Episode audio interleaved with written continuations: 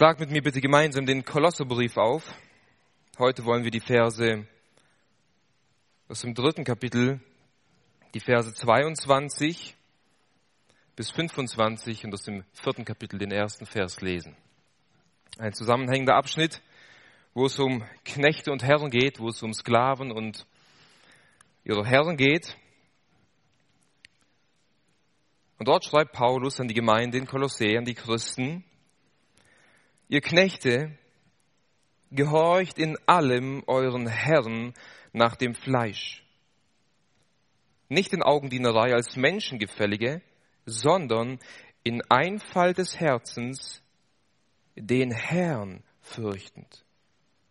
Was irgend ihr tut, arbeitet von Herzen als dem Herrn und nicht den Menschen da ihr wisst, dass ihr vom Herrn die Vergeltung des Erbes empfangen werdet. Ihr dient dem Herrn Christus. Denn wer Unrecht tut, wird das Unrecht empfangen, das er getan hat, und da ist kein Ansehen der Person.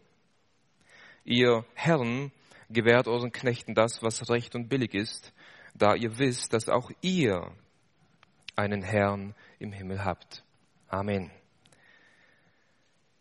Nachdem Paulus in den letzten Versen und in den letzten Abschnitten, die wir gemeinsam betrachtet haben, ähm, den Christen in Kolossä aufgezeigt hat, wie man sich innerhalb der Gemeinde zu verhalten hat, nachdem er gewisse Ordnungen und, und, und Gottes, Gottes ähm, äh, Ordnungen ihnen gezeigt hat, wie sie sich innerhalb der Gemeinde aufhalten sollen, nämlich in Frieden und in Liebe, in Demut, in Vergebung, und nachdem er ihnen aufgezeigt hat, wie das Leben innerhalb der Familie aussehen soll, wie die Frau mit dem Mann umgehen soll, wie der Mann mit der Frau umgehen sollen, wie die Kinder sich gegenüber ihren Eltern verhalten sollen und wie die Eltern ihre Kinder erziehen sollen, geht Paulus auf einen dritten wesentlichen und großen Bereich ein, nämlich in gewisser Weise, um es in, in der heutigen Sprache auszudrücken, auf das Arbeitsleben eines Christen auf das Arbeitsleben eines Christen. Mit diesen drei Bereichen, das Leben innerhalb der Gemeinde, das Leben innerhalb der Familie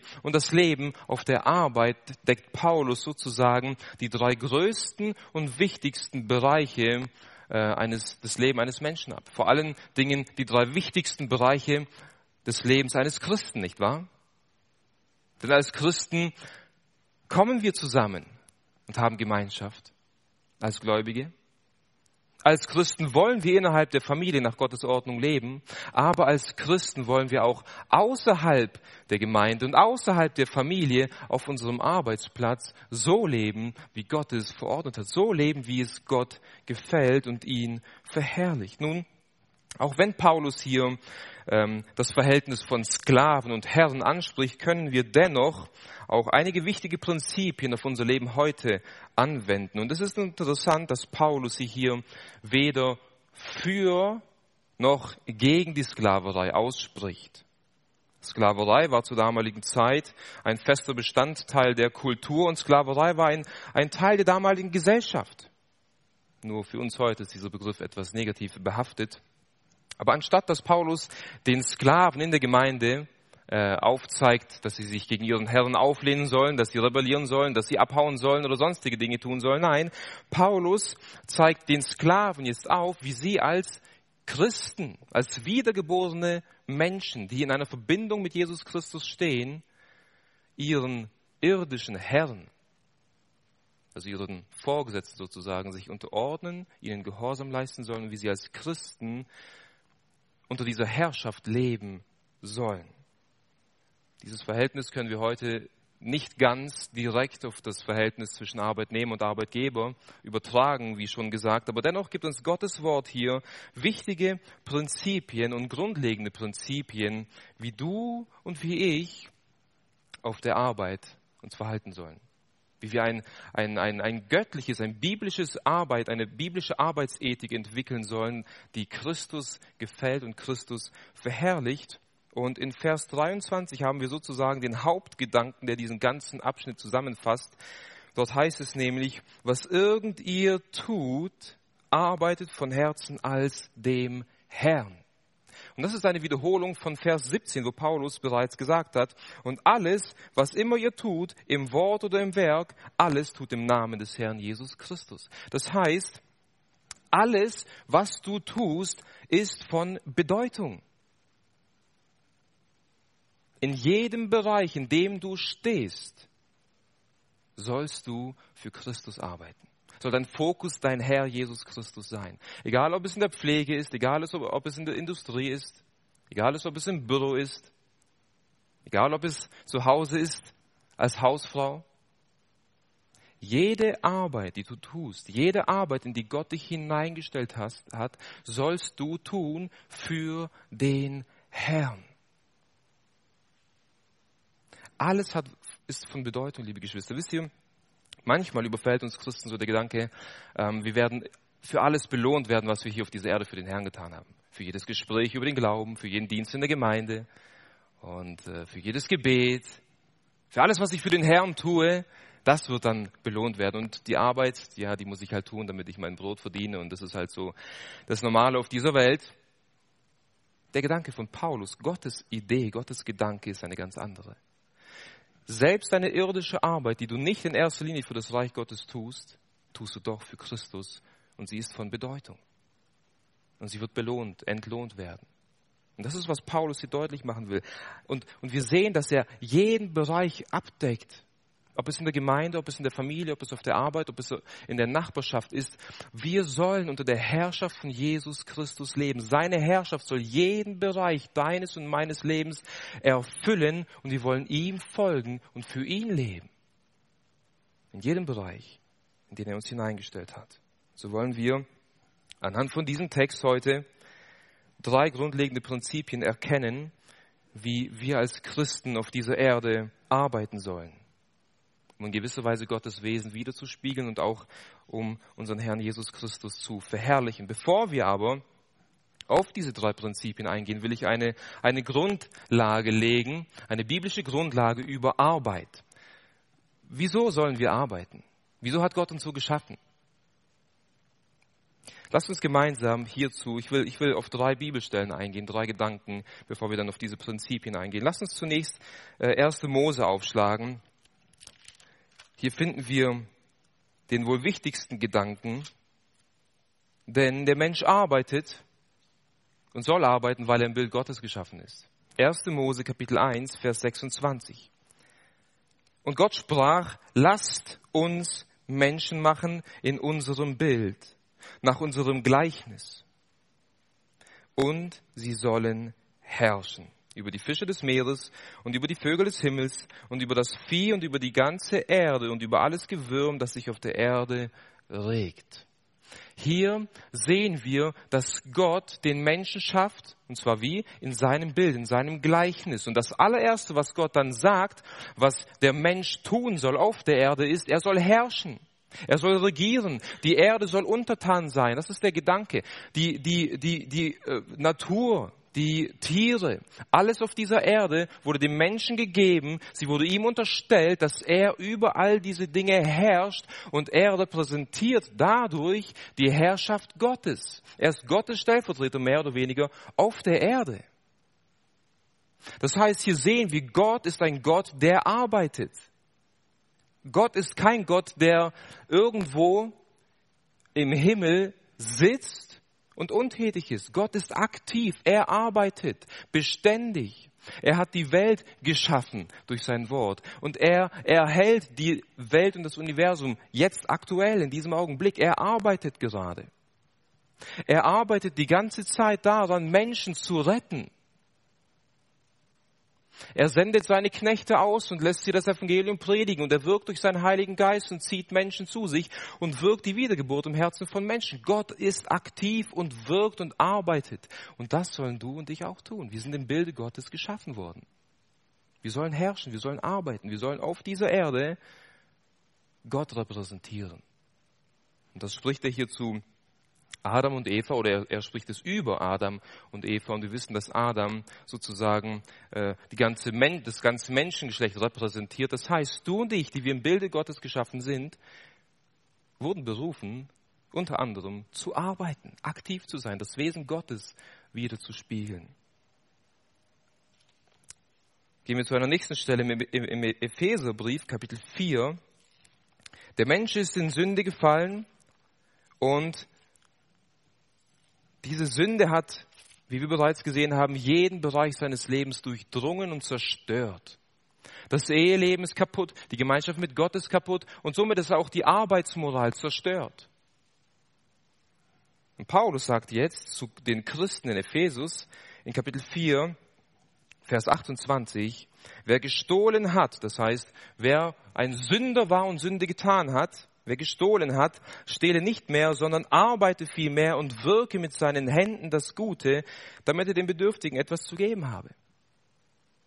Egal wie dein Arbeitsleben vor deiner Bekehrung aussah, jetzt als Christ sollst du fleißig sein, sollst du arbeiten indem du das Wesen Gottes widerspiegelst und dadurch kannst du auch noch anderen Menschen Gutes tun. Im Thessalonicher Brief, im zweiten Brief, ermahnt Paulus die Christen ebenfalls, dass sie faul sind. Und er sagt zu ihnen, lass uns 2. Thessalonicher Kapitel 3, Vers 7 aufschlagen. Dort sagt er zu ihnen, denn ihr wisst, selbst wisst, wie ihr uns nachahmen sollt. Denn wir haben nicht unordentlich unter euch gelebt noch haben wir von jemandem Brot umsonst gegessen, sondern wir haben mit Mühe und Beschwerde Nacht und Tag gearbeitet, um nicht jemand von euch beschwerlich zu fallen. Paulus gibt sich selbst hier als Beispiel da und sagt, seid nicht faul. Ihr habt gesehen, wie wir unter euch waren. Ich habe gepredigt, ich habe Seelsorge betrieben, ich habe all das getan und nebenbei habe ich noch mit meinen Händen gearbeitet, dass ich euch nicht zur Last falle. Seid fleißig als wiedergeborene Christen. Später sagt er, wer nicht arbeitet, soll nicht essen. Wir sollen arbeiten.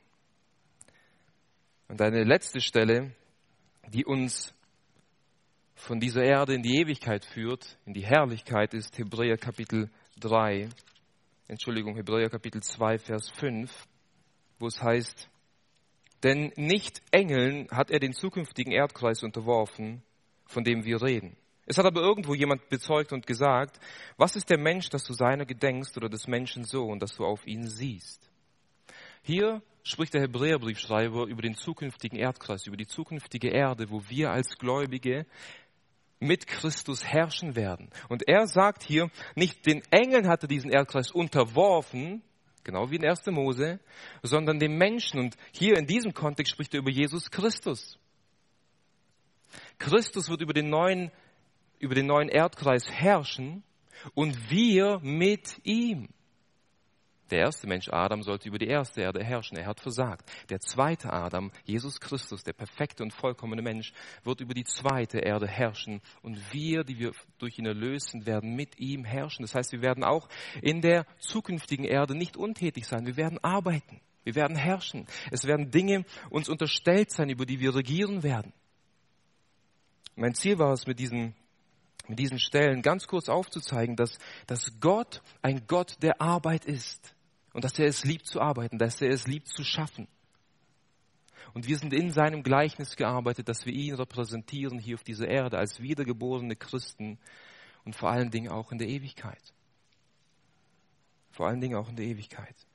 Und als Christen wollen wir jetzt schon hier auf der Erde eine christliche und biblische Arbeitsmoral, eine christliche und biblische Arbeitsethik haben, mit der wir unserem Herrn gefallen, ihn verherrlichen, ihn widerspiegeln und zu seiner Ehre leben können. Lasst uns jetzt auf diese drei Prinzipien eingehen, die uns der Text zeigt, die uns helfen sollen, eine biblische Arbeitsethik zu entwickeln zu seiner Ehre. Das erste Prinzip ist, arbeite nicht für Menschen, sondern für Christus. Arbeite nicht für Menschen, sondern für Christus.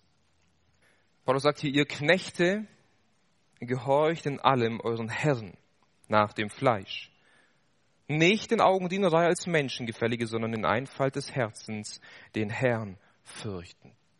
Hier spricht er die Sklaven an, die Knechte, dass sie sich ihren irdischen Herren nach dem Fleisch, also die menschlichen Vorgesetzten, dass sie ihnen gehorchen sollen in allem. Nun, ein Sklave zur damaligen Zeit war nicht sonderlich viel wert. Es können unterschiedliche Umstände gewesen sein, wie er in die Sklaverei gekommen ist. Entweder ist er in eine Familie hineingeboren, die Sklaven waren, oder er wurde ähm, als Kriegsgefangener abgeführt oder sonstige Dinge. Er wurde als Sklave verkauft und hat sich selbst verkauft als Sklave. Es können unterschiedliche Gründe gewesen sein. Was hier jedenfalls interessant ist, ist, dass Paulus an eine christliche Gemeinde schreibt. Und in dieser Gemeinde gab es Sklaven und in dieser Gemeinde gab es auch Herren von diesen Sklaven. Denn später in Vers, Kapitel 4, Vers 1 sagte, ihr Herren gewährt euren Knechten das, was recht und billig ist, da ihr wisst, dass auch ihr einen Herrn im Himmel habt. Das heißt, dort sitzt ein Sklave und neben ihm sitzt vielleicht sein Herr. Beide wiedergeboren, beide gerettet, beide durch die Gnade Gottes äh, zum ewigen Leben berufen worden. Vielleicht hat der Herr davor seinen Knecht geschlagen und unrecht behandelt und vielleicht war der Knecht davor böse und widerspenstig zu seinem Herrn. Sie sind eine neue Schöpfung. Wie sollen sie jetzt unter der Ordnung Gottes miteinander umgehen und leben?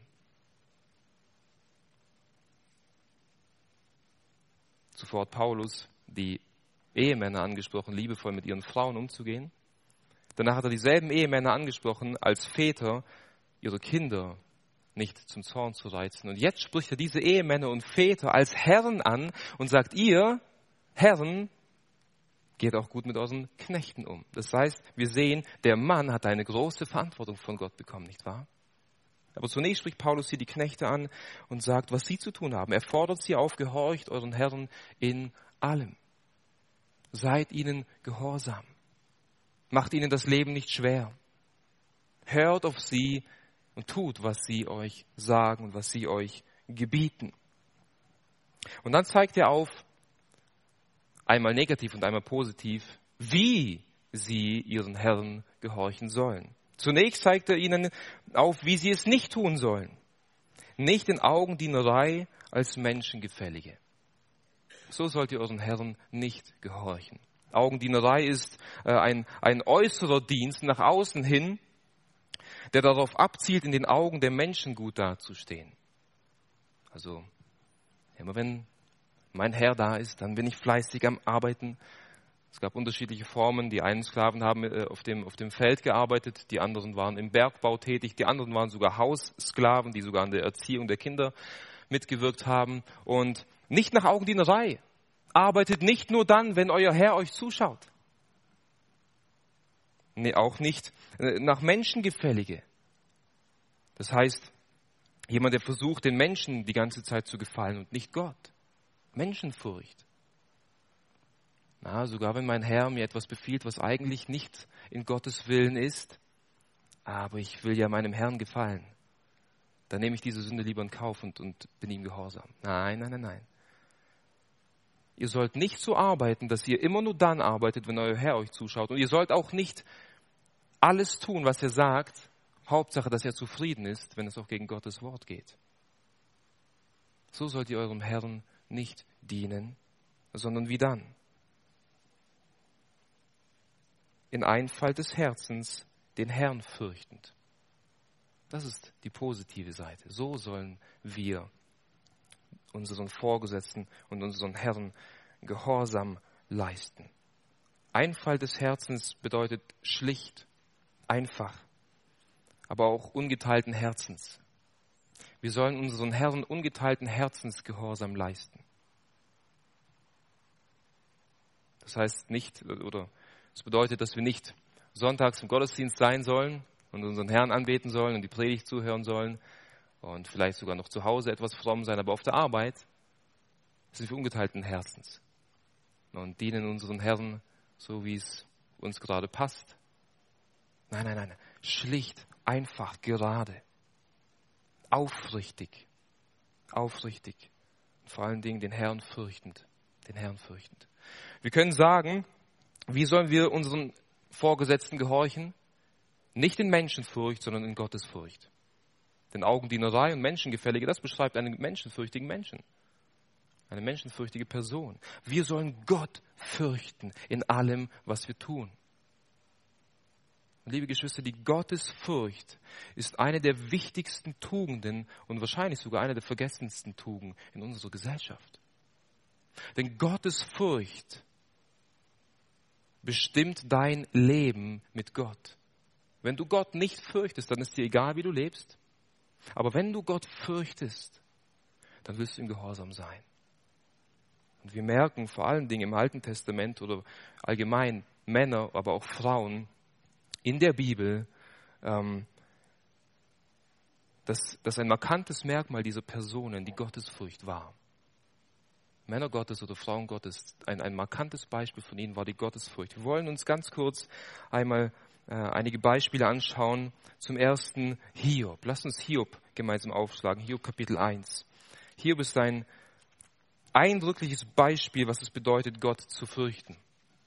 Dort heißt es in Vers 1, es war ein Mann im Land Us, sein Name war Hiob. Und dieser Mann war vollkommen und rechtschaffen und gottesfürchtig und das Böse meidend. Okay, hier, hier haben wir eine Beschreibung von dem Mann Hiob. Er war vollkommen, rechtschaffen und gottesfürchtig. Er wandelte nach dem Willen und dem Wort Gottes. Er fürchtete ihn. Eines Tages kamen die Söhne Gottes und auch der Teufel vor Gott und Gott fragte ihn, hast du meinen Knecht Hiob gesehen, wie er wandelt und wie gottesfürchtig er ist?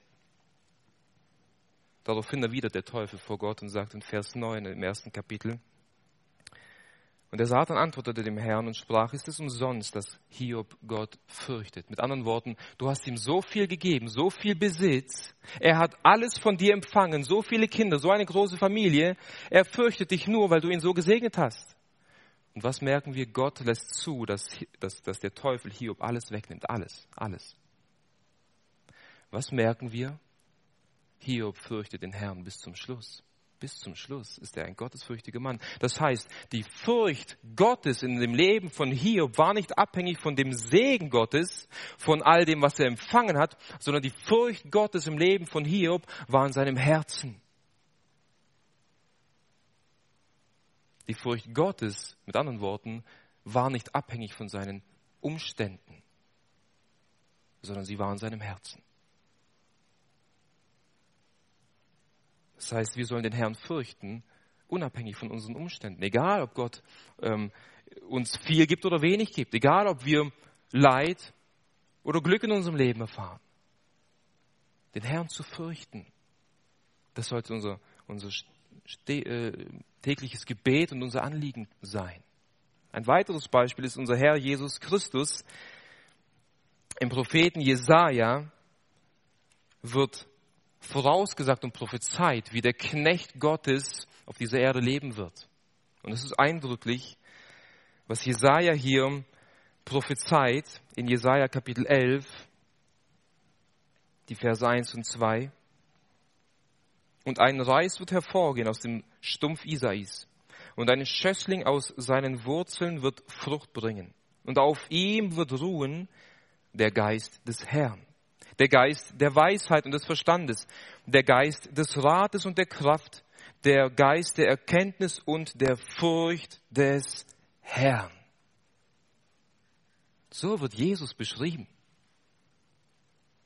Der Geist der Furcht des Herrn wird auf ihm sein. Und wenn wir das Leben unseres Herrn betrachten, wie lebte er? In Gottes Furcht. Er tat immer das, was wohlgefällig war vor dem Vater. Er hat immer den Willen des Vaters getan. Er war immer eine Einheit mit seinem Vater. Er war immer gehorsam mit seinem, zu seinem Vater. Er hat seinen Vater stets geliebt von ganzem Herzen, ganzer Seele, ganzer Kraft und ganzem Verstand. Und er war stets darauf bedacht, seinen Auftrag auf dieser Erde auszuführen. Ja, er hat es aus Liebe zu uns getan. Und verschiedene andere Gründe. Aber sein Leben war gekennzeichnet von der Furcht des Herrn von der Furcht des Herrn. Und abschließend sehen wir im Leben von Paulus diese Eigenschaft. Im zweiten Korintherbrief sehen wir, was Paulus motiviert, dem Herrn zu dienen. In Kapitel 5, Vers 11. Ich lese ab Vers 10. Denn wir müssen alle vor dem Richterstuhl des Christus offenbar werden, damit jeder empfange, was er in dem Leib getan hat. Also was wir gearbeitet haben, was wir gewirkt haben, was wir gedient haben. nachdem er gehandelt hat, es sei gut oder böse. Und jetzt Vers 11. Da wir nun den Schrecken des Herrn oder die Furcht des Herrn kennen, so überreden wir die Menschen, Gott aber sind wir offenbar geworden. Ich hoffe aber auch, in euren Gewissen offenbar geworden zu sein. Die Furcht Gottes, das heißt, das Bewusstsein, eines Tages vor Gott stehen zu müssen und Rechenschaft abzulegen für all das, was ich in diesem Leib getan habe, treibt mich an, sagt Paulus. Treibt mich an, die Menschen zu überreden, den Menschen das Evangelium zu predigen, die Menschen zu überreden und, und mit ihnen zu ringen, dass sie zum Glauben kommen. Das Bewusstsein, dass ich eines Tages vor Gott stehen werde. Das führt mich dahin. Das heißt mit anderen Worten, das Wissen, dass ich eines Tages Rechenschaft, Rechenschaft ablegen werde für alles, was ich getan habe. Ich bin erlöst durch Gottes Gnade und das Blut meines Herrn. Und ich werde nicht mehr unter den, unter, das, unter den Zorn und das Gericht meines Gottes kommen, weil Jesus es getragen hat. Aber ich werde Rechenschaft ablegen müssen. Und belohnt werden oder auch bestraft werden in gewisser Weise. Nicht wahr? Das ist die Furcht des Herrn. Und Theologen haben es wunderbar ausgedrückt. Die Furcht Gottes ist das Herz der Frömmigkeit. Hier kommt die Frömmigkeit heraus. Wenn du Gott wirklich fürchtest, wenn du dir seiner Heiligkeit und seiner Erhabenheit bewusst bist, wenn du dir bewusst bist, dass, dass er es verdient hat, dass du ihm Gehorsam leistest, dass du ihn liebst und dass du ihm nachfolgst, wenn du dir dessen bewusst bist, dass du eines Tages vor ihm stehen wirst, das ist es, den Herrn zu fürchten. Nicht vor ihm wegzulaufen, nicht Angst zu haben vor ihm, aber ein, eine Ehrfurcht, ein Respekt oder wie es im Alten Testament immer wieder heißt, Furcht und Zittern zu haben. Bewirkt euer Heil mit Furcht und Zittern, sagt Paulus auch im Neuen Testament, nicht wahr? Und mit dieser Einstellung sollen wir arbeiten, wenn wir wieder zurückkommen zum Kolosserbrief. Diese Furcht des Herrn, das sollte ein Kennzeichen deines und meiner, deiner und meiner Arbeitsmoral sein. Gott zu gehorchen und nicht den Menschen. Gott zu dienen und nicht den Menschen. Zu wissen, dass ich, dass ich, sobald ich anstempel auf der Arbeit, dass Gott da ist. Dass er sieht, was ich tue. Dass er mein Herz sieht. Beständig in dem Bewusstsein zu leben, dass Gott gegenwärtig ist. Paulus fährt fort und sagt hier in Vers 23, was irgend ihr tut, arbeitet von Herzen als dem Herrn und nicht den Menschen. Er wiederholt sich hier und will aufzeigen, was irgend ihr tut. Egal was. Egal, ob es körperlich anstrengend ist oder nicht. Egal, ob es Menschen sehen oder nicht. Jegliche Arbeit, jegliche Aufgabe, die du tust, tu es für den Herrn und nicht für Menschen. Er sagt hier, er arbeitet von Herzen. Das bedeutet, ähm, arbeitet mit ganzer Seele, seid fleißig. Ähm, das Wort Herz und Seele wird immer wieder im Zusammenhang verwendet, wo es darum geht, dass der ganze Mensch, der ganze Körper, sowohl das Denken, das Fühlen und das Handeln beschrieben wird. So sagt Jesus, dass das höchste Gebot ist, du sollst den Herrn, deinen Gott lieben mit deinem ganzen Herzen, mit deiner ganzen Seele und mit deinem ganzen Verstand. Matthäus 22, Vers 37. Das heißt, alles in mir, all mein Denken und mein Wollen, mein Handeln soll darauf ausgerichtet sein, Christus zu lieben. Und dieser Gedanke ist auch hier. Alles, was du tust, tu es mit dieser Motivation. Häng dich voll rein. Gib alles mit voller Kraft arbeite. Und zwar, als ob du für den Herrn arbeiten würdest und nicht für Menschen. Denn manchmal, so geht es zumindest mir, ich weiß nicht, wie es dir geht, bin ich nicht sonderlich motiviert, für meinen Vorgesetzten zu arbeiten. Aber wenn ich mir bewusst bin, dass ich es für Christus tue, dann sieht es ganz anders aus, nicht wahr? Und ich muss ganz ehrlich sagen, ich bin lieber in meinem Studierzimmer und studiere Gottes Wort für die Bibelstunde, als in der Werkstatt zu sein und dort zu arbeiten. Aber das ist, ich muss bekennen, ein falsches Denken. Das ist ein falsches Denken.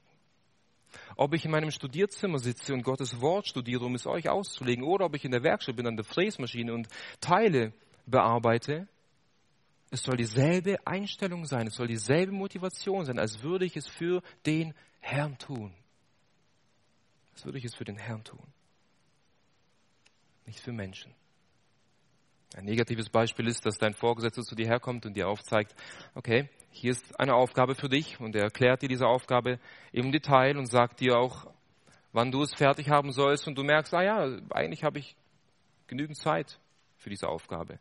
Und dein Vorgesetzter verlässt den Raum und sobald die Tür zu ist, setzt du dich auf deinen Stuhl, lehnst dich zurück und holst dein Handy raus. Einige Minuten später kommt dein Vorgesetzter in die Tür herein und du bringst auf und fängst an zu arbeiten. Das ist Augendienerei. Das ist menschengefällig. Das ist nicht den Herrn fürchtend. Das ist nicht Arbeiten für den Herrn.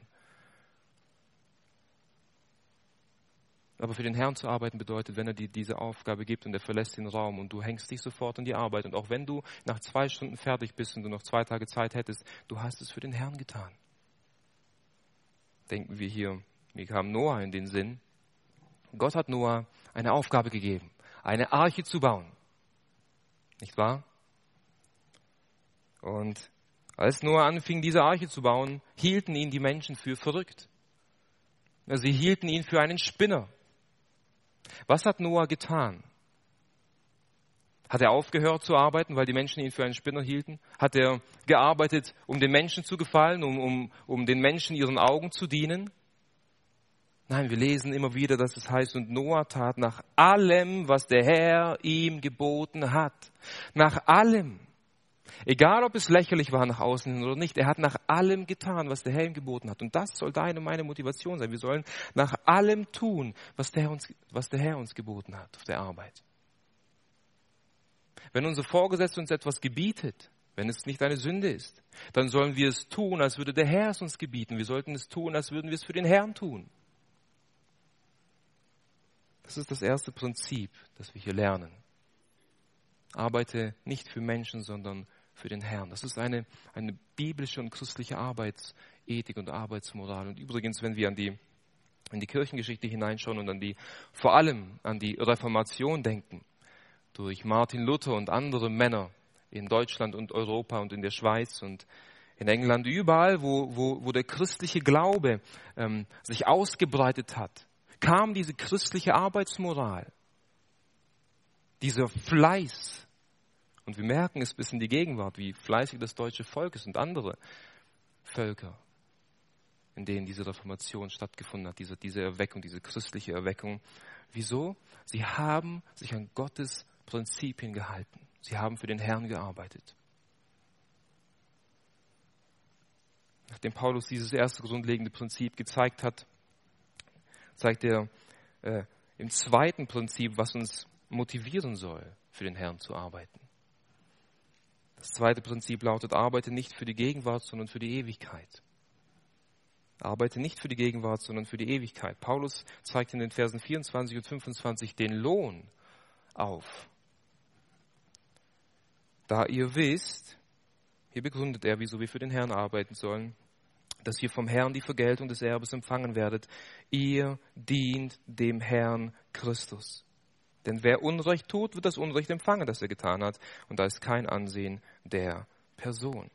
Ihr wisst, dass ihr von dem Herrn die Entlohnung bekommen werdet. Von dem Herrn, von Christus ist hier die Rede.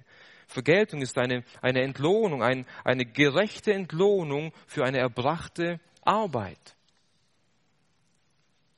Eine Vergütung, eine Bezahlung. Nun, wir müssen hier wissen, dass Sklaven nicht so eine Vergütung bekamen, wie wir es heute kennen. Und Sklaven waren auch nicht Erben ihrer Herren in dem Haus, in dem sie gelebt haben. Söhne waren Erben vom Vater, aber Sklaven waren keine Erben.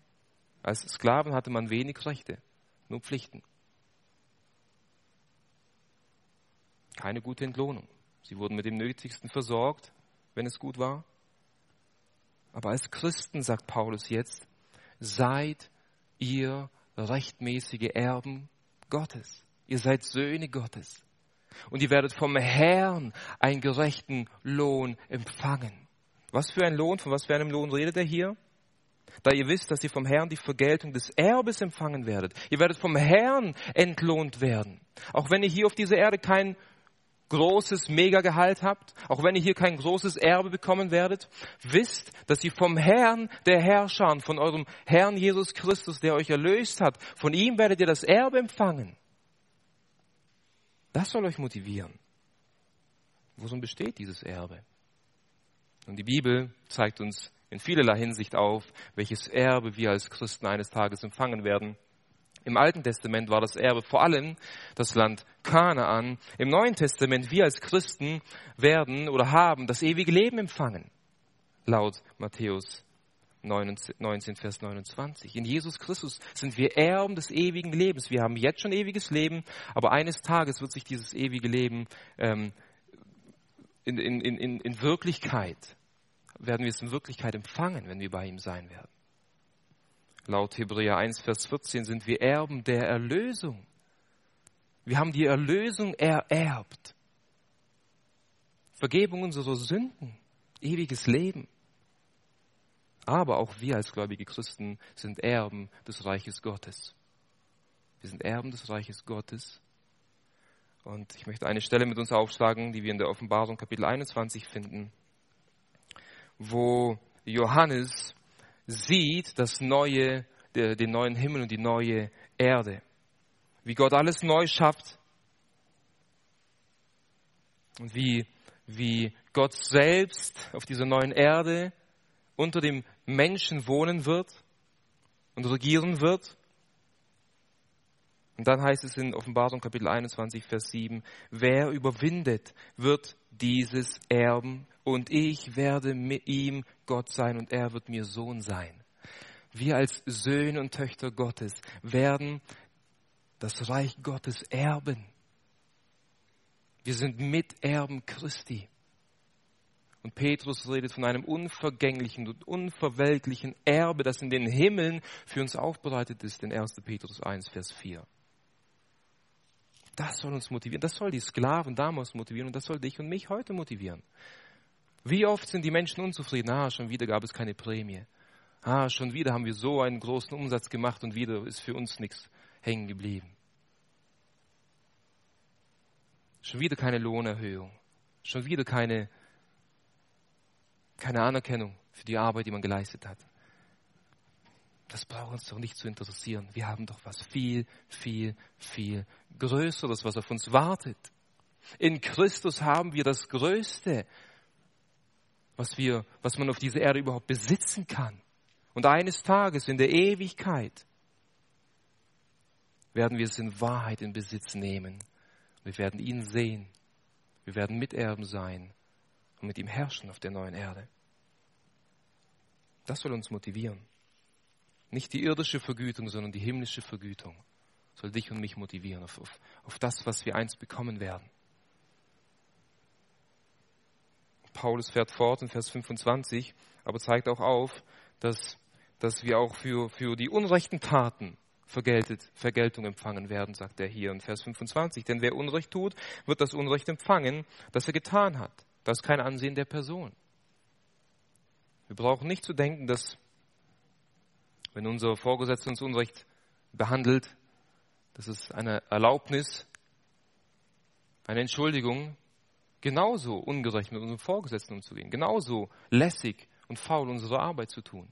Nein, wir werden auch dafür entlohnt werden, wenn wir schlechte Arbeit ablegen. Es ist kein Ansehen der Person, es ist keine Bevorzugung, sagt Paulus hier. Bei Gott gibt es keine Bevorzugung von Personen aufgrund ihres Auftretens oder aufgrund ihrer Persönlichkeit. Das ist der Gedanke hier. Es wird nicht so sein, dass eines Tages einige Sklaven von damals oder auch wir heute vor Gott stehen werden und Gott uns anschauen wird und sagen wird, oh Mann, du wurdest so schlecht behandelt von deinem Vorgesetzten. Und ich kann, ich kann verstehen, wieso du dann so ungehorsam warst und deine Arbeit liegen gelassen hast. Oder die Entlohnung war so miserabel. Ich kann, ich kann verstehen, dass du nicht sonderlich begeistert warst und deswegen deine Arbeit so schlecht gemacht hast. Das wird Gott nicht machen. Das wird Gott nicht tun. Es wird kein Ansehen der Person sein. Jeder wird das empfangen, was er getan hat, es sei gut oder schlecht. Es wird kein Ansehen der Person geben. Und in dem Gleichnis der Talente wird uns diese, diese Belohnung auch gut veranschaulicht. Wir, werden, wir haben die Zeit nicht, dieses Gleichnis anzuschauen, aber wir wissen, dass, dass der Herr einigen Männern Talente gegeben hat. Dem einen fünf, dem anderen drei, dem anderen zwei oder ein Talent. Und als er zurückkam, hat er sie belohnt. Und jeder hat das bekommen, was er mit dem getan hat, was Gott ihm gegeben hat, nicht wahr? Und der, wo nichts getan hat, der wurde genauso entlohnt. Er hat nichts bekommen. Und so ist das zweite Prinzip, was dich und mich motivieren soll, für Christus zu arbeiten, ist, zu wissen, er, er wird mich eines Tages belohnen. Ich werde vor ihm stehen und er wird mir das Erbe geben. Er wird mir Anteil geben an, an dem, was sein ist. Was für eine Gnade. Ich meine, du und ich, wir haben nichts mehr verdient, als auf ewig in der Hölle zu sein. Es ist schon Gnade genug, gerettet zu sein. Nein, wir werden vor ihm stehen und wir werden Miterben sein und empfangen. Empfangen, was wir hier auf dieser Erde getan haben. Lasst uns deswegen umso fleißiger sein. Umso fleißiger sein. Aufrichtig, von ganzem Herzen, mit ganzer Kraft unsere Arbeit zu erledigen. Und das dritte Prinzip, auf das Paulus hier eingeht in Vers Kapitel 4, Vers 1 ist, arbeite in dem Wissen, dass Gott dein Herr ist. Dass Gott dein Herr ist. Hier spricht er jetzt nicht mehr die Sklaven an, sondern die Herren, die über diese Sklaven gesetzt sind. Und er sagt, ihr Herren, gewährt euren Knechten das, was recht und billig ist, da ihr wisst, dass auch ihr einen Herrn im Himmel habt. Also er sagt hier nicht nur zu den Sklaven, macht alles, was euer Herr euch sagt, egal wie sie euch behandeln, fügt euch ihnen, denn ihr wisst, ihr dient ja dem Herrn. Nein, er geht jetzt auch zu den, zu den Herren und sagt, ihr Herren, ihr seid erlöst worden mit demselben Blut, mit dem eure Sklaven erlöst wurden. Behandelt sie gut. Behandelt sie recht und billig, sagt er hier. Ähm, korrekt übersetzt oder, oder verständlich übersetzt heißt es hier, behandelt eure Sklaven gerecht und gleich. Gerecht und gleich. Und dieses Wort gerecht kommt im Neuen Testament immer wieder vor und beschreibt jemanden, der sich an Gottes Verordnungen hält. Ein gerechter Mann war jemand oder eine gerechte Frau war jemand, der sich äh, an Gottes Ordnungen gehalten hat. Und wir haben im Alten Testament vor allem ganz viele Ordnungen an das Volk Israel, wie sie mit ihren Knechten umgehen sollen. Behandelt eure Sklaven oder Knechte gerecht. Das heißt, äh, sorgt dafür, dass es äh, ihrer Seele und ihrem Leib gut geht. Sorgt dafür, äh, dass sie weder zu viel arbeiten, dass sie nicht umkippen, aber sorgt auch dafür, dass sie nicht zu wenig arbeiten. Sorgt dafür, dass sie immer genug zu essen haben. Schaut, dass es euren Knechten gut geht. Behandelt sie gerecht und gleich, sagt er aber auch fair, gleich. Wie gleich? So wie ihr auch behandelt worden seid. Wir haben bereits im Kolosserbrief gesehen, in Kapitel 3, Vers 11, dass es in Jesus Christus keinen Unterschied mehr gibt. Nicht wahr? Wir haben gelesen, wo nicht ist Grieche und Jude, Beschneidung und Vorhaut, Barbar, Skythier, Sklave, Freier, sondern Christus alles in allem. Das heißt, Paulus macht dem Herrn hier deutlich, du bist nicht besser als dein Sklave. Gott hat dich vielleicht in der Rangordnung, wir haben bereits gesehen, es gibt, es gibt Ordnungen in, in der Welt. Gott hat die Regierung eingesetzt, der wir uns unterordnen müssen. Gott hat den Mann als Haupt eingesetzt, der sich der Frau unterordnen soll. Dann gibt es noch Vorgesetzte und die Sklaven oder die Arbeitnehmer müssen sich ihren Vorgesetzten unterordnen. Aber er sagt hier, auch wenn ihr von der Ordnung her über euren Sklaven steht, seid ihr vor Gott gleich. Ihr seid nicht besser, ihr seid nicht mehr. In Christus sind wir doch Brüder und Schwestern. Behandelt sie also gleich, sagt Paulus hier. Behandle deinen Knecht so, wie du von Christus behandelt wurdest und von Christus behandelt wirst. Das sagte hier auch weiter, da ihr wisst, das ist die Motivation oder die Begründung, da ihr wisst, dass auch ihr einen Herrn im Himmel habt. Zuerst spricht das ja an, ihr Herren. Und jetzt sagt er, ihr habt auch einen Herrn. Ihr seid nicht die letzte Instanz. Ihr habt nicht das letzte Wort, ihr habt nicht das letzte Sagen, sondern über euch steht immer noch Christus. Christus. Und ihr seid seine Sklaven. Und somit stellt er die Herren mit den Sklaven gleich, nicht wahr? Denn wenn wir erlöst wurden, sind wir zu Sklaven Christi gemacht worden. Wir sind Sklaven Christi. Das sagt Paulus auch am Ende von Vers 24, das habe ich noch nicht ausgelegt, bewusst. Da sagt er, ihr dient dem Herrn Christus. Und das Wort dienen, das hier verwendet wird, ist ein ähnliches Wort wie Knecht, Doulos. Denn ihr seid Sklaven Christi, sagt Paulus hier eigentlich. Sklaven Christi. Und in 1. Korinther 7, Vers 22 sagt Paulus, ob du frei bist oder nicht, spielt letztlich keine Rolle. Denn wenn du ein Sklave warst, als du, in der Geme als, als du in die Gemeinschaft mit dem Herrn gerufen wurdest, bist du jetzt durch den Herrn ein freier Mensch. Und wenn du frei warst, das heißt, wenn du ein Herr warst, als Gott dich rief, bist du jetzt ein Sklave, ein Sklave Christi. In Christus sind wir Sklaven Christi. Das heißt, er ist unser Herr und seine Herrschaft soll jeden Bereich unseres Lebens erfüllen und lenken. Somit ruft Paulus hier sowohl den Arbeitnehmern als auch den Arbeitgebern auf, denkt daran, dass ihr eigentlich unter dem Herrn Jesus Christus steht. Ob du Arbeitnehmer oder Arbeitgeber bist, ob du jemanden unterstellt bist oder ob du selbst eine Führungskraft bist, Christus ist dein Herr. Und du bist sein Sklave im positiven Sinne. Denn, wurden, denn wir wurden zur Freiheit berufen. Wir wurden für die Freiheit erlöst. Wir waren früher Sklaven der Ungerechtigkeit und unterjocht dem Willen des Teufels und der Sünde. Jetzt sind wir Sklaven Christi, des Herrn der Herrscher. Und er ist ein guter Herr.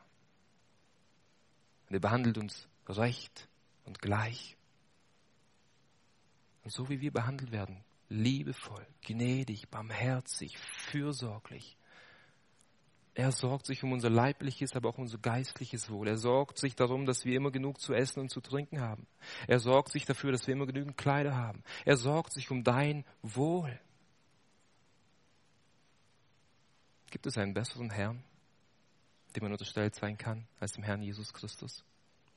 dessen sollen sich auch die Herren bewusst sein.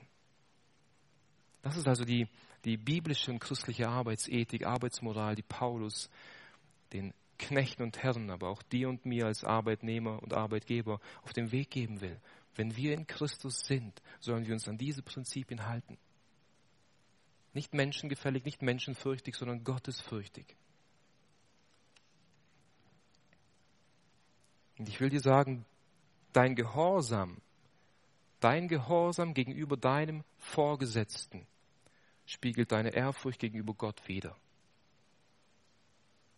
Wenn es dir egal ist, was dein Vorgesetzter dir sagt, wenn es dir wenig bedeutet, wenn du nur arbeitest, wenn er da ist, dann zeigt es dir, dass du Gott nicht fürchtest.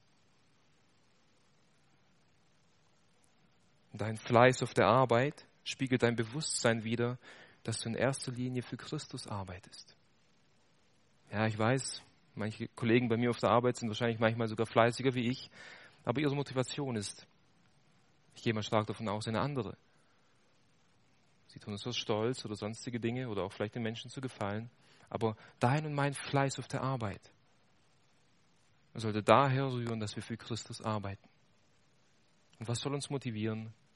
Der Lohn, der uns im Himmel erwartet, den Jesus Christus selbst uns überreichen wird. Lasst uns auf diese Dinge bedacht sein, wenn wir, wenn wir auf die Arbeit gehen dass wir motiviert sind, dass wir Gottes Wesen widerspiegeln durch unsere Arbeit, egal wo du stehst. Und dass wir dadurch Gott verherrlichen. Und dass wir dadurch auch Freude an der Arbeit haben, weil wir ihn dadurch verherrlichen. Möge der Geist diese Wahrheit in uns auf, ja, aufzeigen und wirken, dass wir sie glauben und auch ausleben zu seiner Ehre. Amen.